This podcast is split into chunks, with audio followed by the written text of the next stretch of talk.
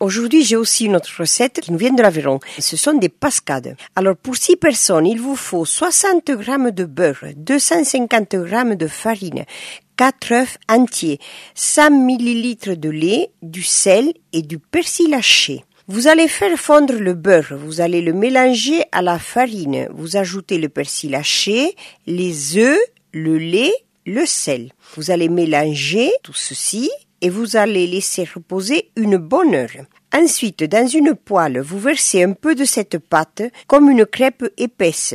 Vous faites cuire 5 à 8 minutes. À mi-cuisson, vous retournez la pascade. Elle se mange chaude, tiède ou froide. Et régalez-vous.